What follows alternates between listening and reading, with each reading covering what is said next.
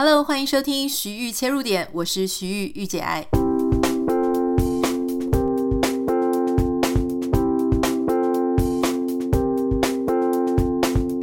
欢迎收听今天的节目。今天呢，我们邀请到一位来宾，他是我的一个老朋友。如果大家有看我之前跟纳豆主持的《失落恋花园》啊，或是呃这个相关的节目哈，你就会常常看到我们节目里面有一位心理专家，他同时也是作家。呃，我们来欢迎海苔熊。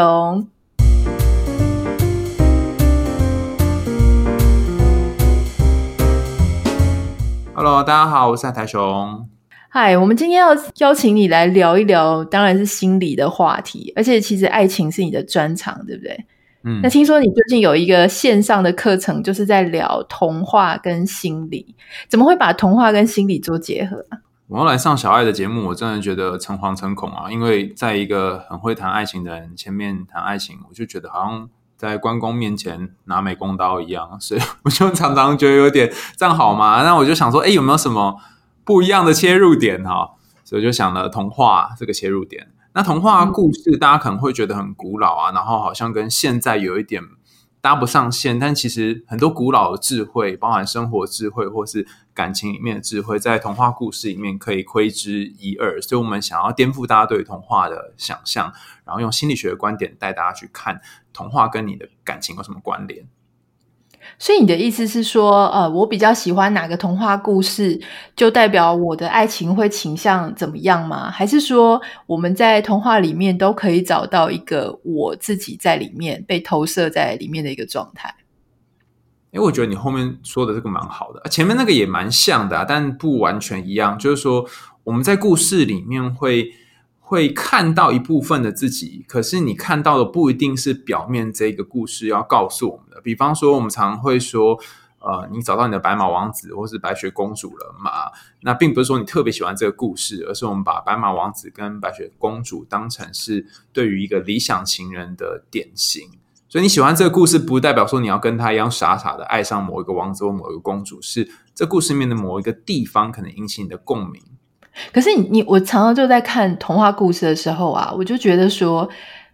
大部分的童话故事他们都好理想哦，就是他们就会遇到一个他命中注定的那个人。可是你看我们平常谈恋爱谈的就是坑坑巴巴的啊，就是我以为他是命中注定的，没想到跟他命中注定的人好几个。然后我们到走到结婚。你在走到结婚前，你会交了好几个，结果结了婚之后，居然还会离婚。离婚之后，你又遇到好几个，根本就没有什么命中注定那个人啊！我我其实之前就讲过，在某一期节目讲说，我自己后来就觉得根本没有命中注定那个人，就只有此时此刻你刚好遇到某一个跟你比较能相处，然后在这个时间点比较适合你的人。那你自己怎么看？欸我没有想过你这个观点，你又让我有一个完全新的想法。糟糕，这样我们会脱稿演出。嗯，我讲一个故事好了，这样大家可能比较好进入状况。就是说，这个故事是一个非常经典的故事，叫做《三根羽毛》。然后故事情节有点复杂，但我简单的说，就是呃，有一个老国王，然后他想要他的王子去呃找呃。就是一些给他们一些任务就对了。第一个任务是他们去想请他们去找一个很棒的地毯，然后非常精致的地毯。然后第二个任务是请他们去找戒指。第三个任务是请他们去找一个最美丽的姑娘。然后呃，这这个国王有三个儿子，大儿子、二儿子跟小儿子。那通常就是最聪明的都是小儿子。不过这个故事里面蛮悲惨，就是小儿子。呃，每一次都是最惨的那一个。那为什么呢？因为老国王他怎么怎么做这件事？他就是吹三根羽毛，然后一只羽毛往东，就大儿子往东去寻找，然后一只羽毛往西，所以二儿子往呃西去寻找，然后三儿子的羽毛刚好掉到地上，所以他就只能留在原地，没有办法去任何地方。那呃很好玩是大儿子、二儿子在前面，不管是几个挑战当中，他们都随便做，他们都随便找，他们想说三儿子就是。只能在原地找，所以应该是找不到什么好东西。但没想到，呃，每一次三儿子都带来最好的地毯、最好的戒指，然后最漂亮的公主，然后甚至到最后也通过国王的考验，所以三儿子最后就继承了呃国王的王位。这样，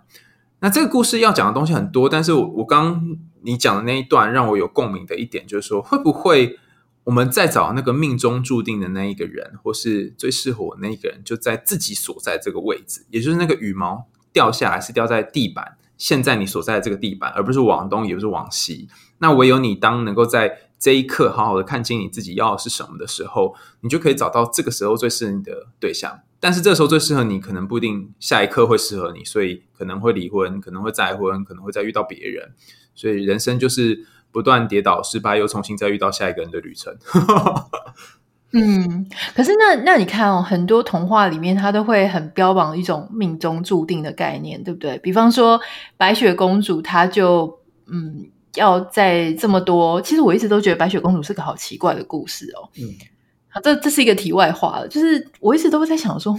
有一个女生，然后她去七个男人的家里住了一晚，然后都没发生什么奇怪的事情。结果还在她变成尸体的时候，居然得到了一个真爱之吻。我觉得这从头到尾都让我觉得很毛骨悚然。那当然，我相信你的你的爱情观点不是要讲这个部分啊。那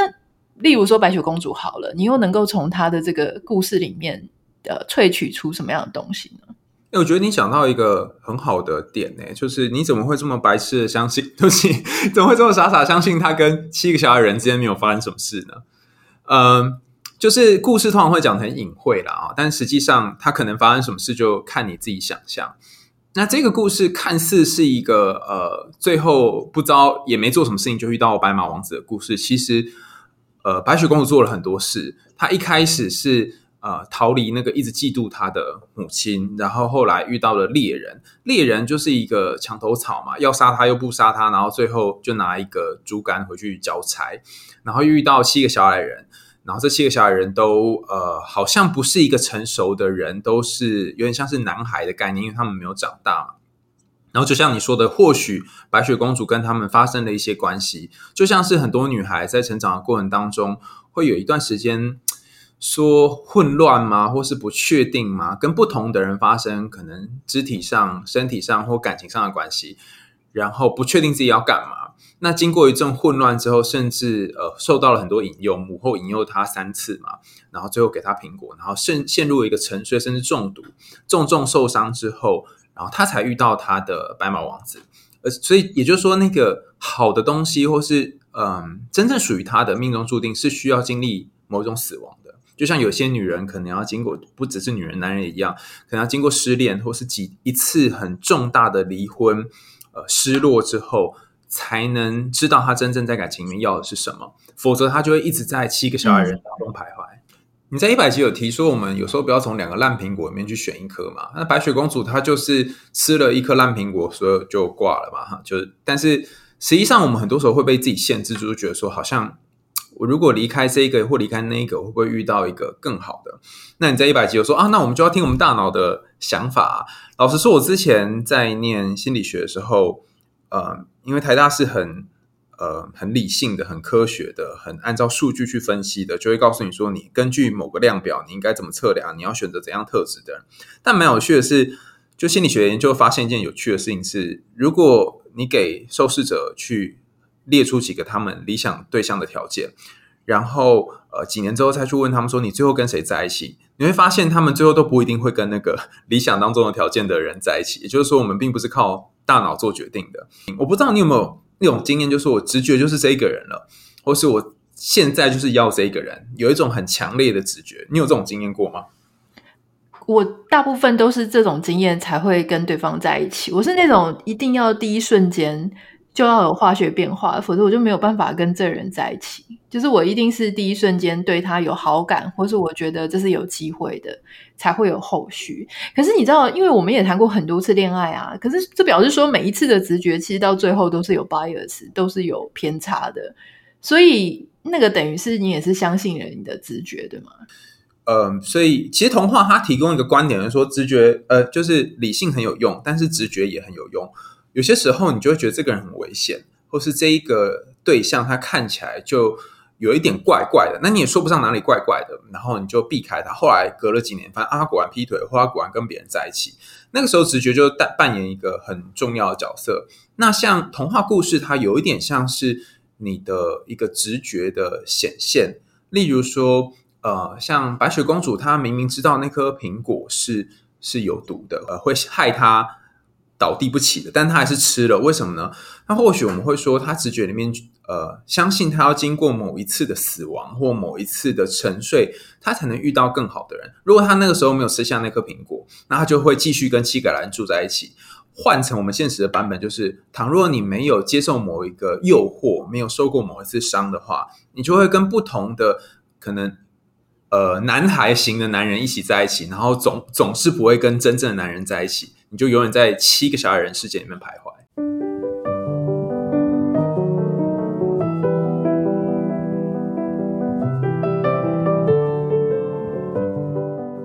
我觉得刚刚海苔熊讲的蛮有意思，就是说。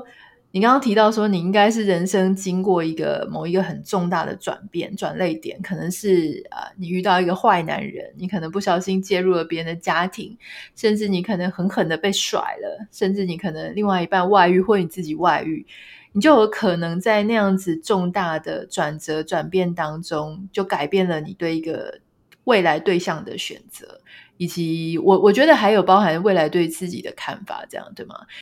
像你之前经历过也不少的感情，然后风风雨雨，你可能扮演过就是路途那些七个小矮人的过去，然后也曾经沉睡过。那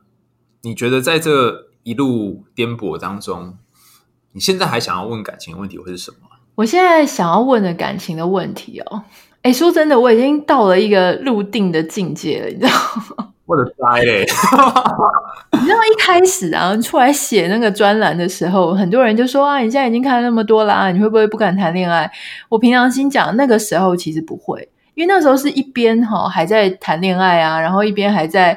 摸索，然后还一边在受伤，然后一边在写文章抒发。可是我后来真的就是很没有兴趣，我也搞不清楚是生理上的关系，荷尔蒙、费洛蒙。还是说我真的就是看前面就知道后面？你知道我前阵子跟一个我以前暗恋过的男生一起吃个饭这样子。那你一开始如果是我们二十几岁，如果你跟一个你以前曾经喜欢过的男生吃饭，你一定心里还是很雀跃、七上八下。那如果他跟你讲一些嗯、好像呃，就是对你也有意思啊，或者是称赞你的话，你还是会觉得很喜悦。可是我那一天跟他吃饭的时候呢，我就发现他变得好像一般男生哦，你知道，就是说他的讲话、他的起手是、他的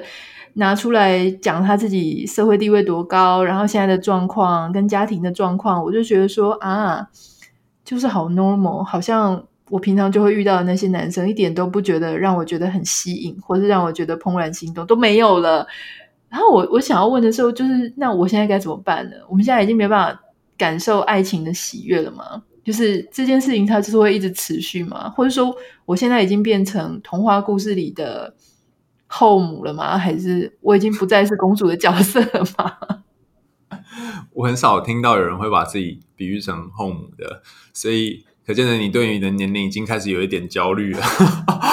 好啊，那个。呃，你刚刚讲了一件很重要的事，我觉得很有趣，就是说，会不会我们对于感情已经失去了一些热情，然后好像已经到了一个老生入定的时候？我想到那个三根羽毛那个故事里面有一小段，我刚刚没有讲，然后刚好很符合你这个里面提到的状况。在最后一次，呃，到最后一次试炼，呃，老国王要求王子们带回最漂亮的姑娘的时候，那这是唯一一次，呃，王子真的有做一点什么事情。那他前几次都是从地底的一只一只地窖里面的一只蛤蟆那边拿到他的地毯跟戒指，但这一次那只蛤蟆就跟他说：“你去找一根萝卜，然后找几只老鼠，那把一只一只小青蛙或蛤蟆丢到这个空的萝卜壳里面，就把那个萝卜挖空，然后把它丢进去，然后他就会呃，你就可以得到你想要的东西。”但当时就很奇怪嘛，那个王子觉得说：“我要这些东西干嘛啊？”然后蛤蟆就要照做，就他。就是把造蛤蟆的方式做完之后，就发现，哎，这个萝卜壳跟马，跟那些老鼠变成了南瓜马车，然后变成了呃，就是有有公漂亮的小姐坐坐在里面这样子。所以你可以想象，呃，这一个这一个呃马车，它其实是需要王子本身要投入一点事情，而不是嗯，就是放着，然后像他前几次一样，只要一遇到，然后就可以。就可以得到一个他想要的东西。所以，当一段感情已经渐渐的变成说，他不是放着你就会喜欢，或者他说一些什么东西你就会有感兴趣的时候，或许就是你要投射一些自己的身上的影子在他身上。以刚刚这个三根羽毛故事来说，或许这个人他本来是一只萝卜，但是因为你很喜欢他，所以这萝卜就变成马车。可能是一只老鼠，但是因为因为你很喜欢它，所以这老鼠看起来就像是骏马。这个投射部分是少不了的。那要怎么增加投射呢？其实很简单。就是你们要说一些在热恋的时候会讲的话，然后渐渐就会变成这个样子。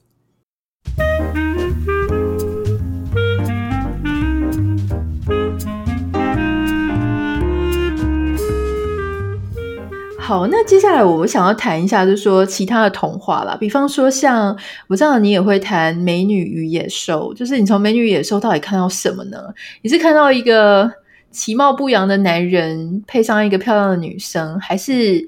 你是谈一些更深层的部分呢？嗯，很多人他们在感情里面会面临一种状况，就是说我会不会这辈子遇不到一个好的人，遇不到一个真正棒的人的原因，是因为我本来就不够好，我本来就很烂，所以遇到烂人是很理所当然的。没什么好说的。那就像他们心里面住着一只野兽，野兽在一开始的时候是因为他拒绝了一个老妇人的呃请求，不让他进入城堡，所以那个老妇人就把他变成了野兽。那如果你心里面也住着一只这样的野兽，就是觉得自己可能是有些邪恶的，有些不好的，那可能那个适合你的人就不会出现，你也会把自己的心就重重的建立了很多的城墙，然后有人要靠近你，就会推开他。那野兽其实就是一只受伤的动物嘛。在这个故事当中，野兽最后做了一些决定，然后使得他开始愿意去相信爱情，这也是他在爱情里面的转泪点。嗯。你知道吗？我通常啊，因为很多时候网友会来问我说啊，他们身边就有一些可能他的另外一半就是那种心理上嗯比较很很阴暗、很黑洞，然后自尊很低，自尊很低自信，然后每次都会把对方的光全部就是吸掉的一种情绪黑洞。然后他们都会问我说，他们该怎么办？因为他们觉得呃在一起的时候好累哦，因为要去承担对方的负面情绪，然后当你自己有情绪的话，还要自己消。就是自己帮自己安抚跟做一些消化。我通常在这种时候，我就跟他讲说：“拜托你赶快离开他。”因为我自己是一个没有耐心去处理对方情绪的人，而且我常常都觉得说，如果你越太有耐心去处理对方的状况，可是他却是治标不治本，那这个时候对方他就会习惯有你在旁边，所以他任何一有负面情绪的时候，他可能就会往你身上去倒，然后我就会。去做这件事，就会就就会去劝人家说：“你赶快分开。”嗯，我们在录这一集的时候，你家附近正在烧火嘛，所以我觉得这个火其实有一个很重要的意义，就是说有些时候感情里面，它会需要一些火，它会需要一些爆炸，会需要一些吵架。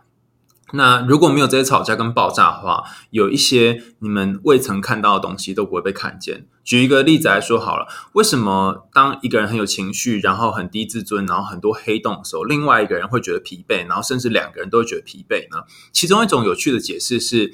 那个看起来很情绪化的、很爆炸的，好像病得比较严重的这一方，他借由不断的生气，然后来让你看见他说他好痛苦，然后需要你照顾他。但这时候如果你越理性，然后好像在跟他说道理，那他就会陷入一个窘境，就是说，哇，那我会是病得比较重的那一个，然后你好像是一个正常人，他就会试图想要办法想办法让你也一起病，他就会激起你的情绪，让你一起爆炸。那如果你一直没有爆炸，他就会更生气，因为他就会觉得他更病了，他是更重的那一个。可是如果你开始爆炸的时候，他就会变得比较开心，因为你们两个就一起病，两个同样都是病人。那所以如果在这样的情况下，我会比较建议是说。呃，有些时候我们心中的野兽，如果你一直逃避去看它的话，也是一种方法。有人就要就这样一脚踏进棺材。但如果有有可能的话，两个人一起抱一下，或烧一下，像森林大火一样，然后烧了一场，或许那个剩下来的灰烬就有机会从尘埃里面再开出新的花来。而不是像以往一样都在同样的循环当中。那倘若一个人没有经历过爆炸的话，没有经历过面对内心的黑兽，面面面对内心的野兽跟黑暗的话，很可能到最后他会重复的在每一次感情要经历爆炸之前就结束这段关系，然后换下一段，然后他都不想要冲突，所以会不断的在冲突发生之前就换下一个。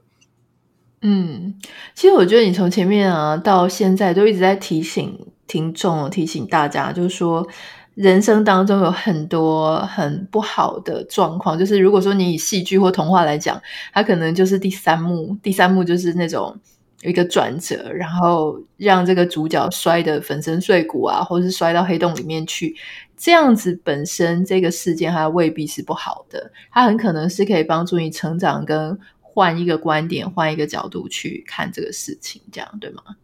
嗯，对啊，所以你会看到很多童话故事里面都有一个典型的状况，就是主角通常会死。白雪公主不是死了一遍嘛？然后小红帽她也死了一遍嘛？她死在袋狼的肚子里面。睡美人也死过一遍嘛？她就是在那个呃十六岁那一年就陷入了昏迷。那美女野兽也一样，她死过一遍。她的死是呃野兽的死是在那个那个。花瓣即将要掉下来的时候，他真的快死了，但是贝尔去亲他，所以他又醒了。所以几乎所有故事都会经历一死。那就像你的生活或是我的感情一样，可能都经历过一些人，他们曾经让人真的是生不如死，然后甚至你已经真的死过一遍了。可是也因为还好遇到他们，才有后来的你。你变得跟以前不一样，思考事情方式不一样，而不会只用你以前习惯面对世界的方式去面对世界。可是我有一个问题哦，就是比方说，像我们在看童话故事的时候，这些你说过死过一遍的这些主角，他后来都有一个非常 happy ending，就是他有一些人会来解救他，处理他的烦恼等等的。可是如果今天他发生在我们自己的身上，你就会发现说，有一些人他渡得过去，有些人他渡不过去。那渡不过去的那些人，他可能呃，不管是非常忧郁啦，或者说他可能永远就在一个非常低自信、低自尊的状态下去无尽的循环，觉得自己不值得那么好的呃待遇。比方说，有些人他可能就知道说，诶，我以前有一段有过一段婚姻，那后来也找到一个很好的对象，那他们就会一直处在说，他们也许曾经是在婚姻当中失败过一次，离婚过一次。那他就觉得自己再也没有办法找到好的对象。那这当中的一些差异点，跟我要怎么样去度过这个黑暗期，你会建议大家怎么样帮助他自己吗？其实我觉得你是一个很好的例子，就是你后来开始投入你的工作，然后做很多不同的事情。那呃，心理学上的建议就会建议你说，当你在感情上失利的时候，你在工作上面努力，然后借由分析，你就可以找到不一样的自己。可是如果从潜意识或荣格心理学的观点来看的话，他他给的他给的建议反而是更模糊的，他就会说，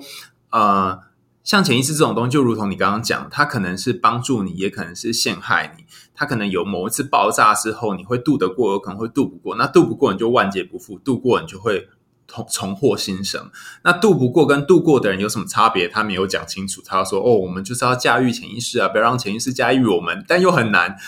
那我自己后来找出来的好方法就是，如果你要让潜意识可以主导、可以影响你，但你又不要被它就抓走的话，可能你要有几个嗯备案。比方说，第一个是在你陷入很多情绪或很多低潮的时候，你一定要身边有支持你的人。然后他是可以陪你一起度过的，而不是你一个人度过。可能一个人度过，你就有机会会撑不过。那就像是白雪公主，她在挂的时候，不是有七个小人陪她嘛？而不是她一个人在那边挂。那睡美人她在睡觉的时候，旁边有长出很多玫瑰花跟荆棘陪她，所以那个陪伴是重要。那另外一件很重要的事情是，倘若你在工作上面，呃，倘若在感情上面觉得好像已经。无路可走了，那你可以换一条路。有很多的童话故事是这样，就是主角他在呃感情上面临挫折的时候，他们会选择去做一些看起来很没意义的事，比方说去种田，或者是去修剪花草，或是盖一座城堡，然后盖了好多年哦。可是他盖这些无意义的东西，到某一天，他突然呃获得了某一种成熟，或获得某一种顿悟，变得更有智慧，然后呃属于他的王子或公主就出现了。所以，如果你可以长期的做某一件事，经营你自己，然后同时也让那些痛苦继继续在你身上发生，那你就有机会去遇到适合你的人。嗯，我知道你现在跟亲子天下合作，就是一个线上的爱情课程，对不对？题目叫做《听海苔熊谈恋爱》，剖析童话，疗愈爱情。它是一个音频吗？就是只有声音的课程，还是还有视讯呢？它是有影像的，就是而且他们很认真哦，做了很多那个就是很厉害的图片，然后而且还请那个插画家来画美人鱼啊、白雪公主啊的图，就是很古典风格这样。那里面主要谈的是说，哎，搞木死灰的爱情你可以怎么办，或是你遇到野兽型的感情可以怎么办？那有很多很多可以谈的内容，就是跟感情有关的。如果你你有遇到这些情况的话，都可以从我们的这课程里面去看到一些你自己身上的影子。嗯，这个课程主要是从荣格心理学的角度去去做分析，对吗？荣格心理学的角度，它跟它有什么样的一个特色？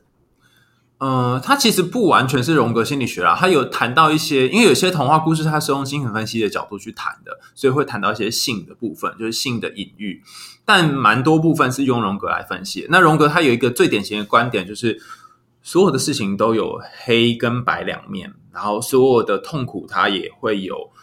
正面的意义。那通通常正面的东西也会有痛苦的可能，所以要很小心。那童话里面谈的那些负面的东西，其实都有可能隐含着一些要告诉我们的事情，比方说。以白雪公主里面，经常我们谈到那个后母，她是一个嫉妒的角色。但有些人他在感情里面，他同时心中有一个后母，就是嫉妒对方或是嫉妒别人。那也有一个白雪公主，她心中有一个善良的部分。那个善良部分跟后母是不合的，她很讨厌心中有一个善于嫉妒的心，她想要离开这个后母。但他又很舍不得这个后母，所以心中当后母不断的来找他的时候，他还是会不断的回应他，不断的去接待他，然后甚至吃下他的毒药。那从像这样的隐喻当中，你可以看到心中有不同部分的自己，有一个是白雪公主，有一个是后母。你可能也可以看到你跟原生家庭的关系，比方说你不想要被你妈妈影响，你不想要像你妈妈一样有一段很悲惨的感情，可是你却不断的被你妈妈影响。她每次送毒品过来的时候，你还是吃，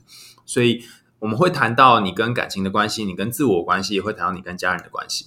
嗯，海苔熊他其实是非常有料的一个一个朋友，一个心理专家哦。他是政大心理系跟台大心理所毕业，张师大辅导与咨商研究所的博士生。那如果你对他今天的谈话很有兴趣的话，你也可以除了收看他的线上课程，你也可以收听他的 podcast 节目《海苔熊心理话》。然后收听看他的很多文章，他文章写的其实很有内容，然后也会做很多的归纳跟整理。然后他甚至在听我的 podcast 的时候，居然也还会做笔记，这件事情我很惊讶哈。所以我想他对很多知识的寻求啊跟整理是非常有目共睹的。那我们今天非常谢谢海苔熊，谢谢大家，再见，拜拜。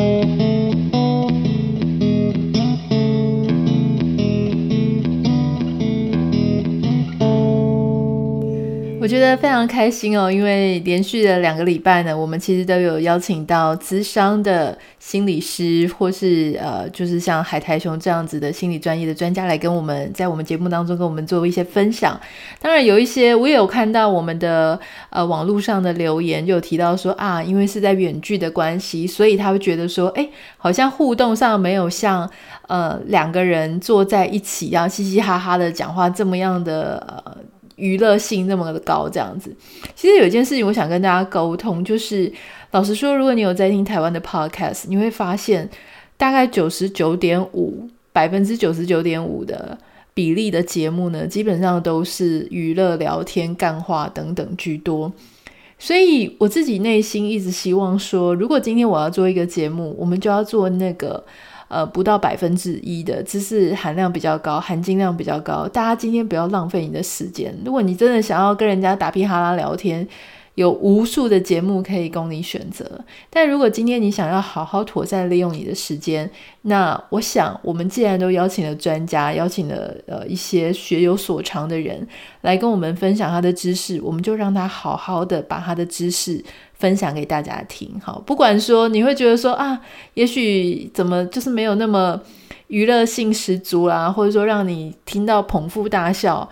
嗯，我觉得人生有时候呢，有一些时刻，你花了时间，你应该要得到比捧腹大笑更深层、更多一点，能够帮助你，也许开一扇窗，然后也许可以有一些不同的收获。那这个三十分钟就有意义了。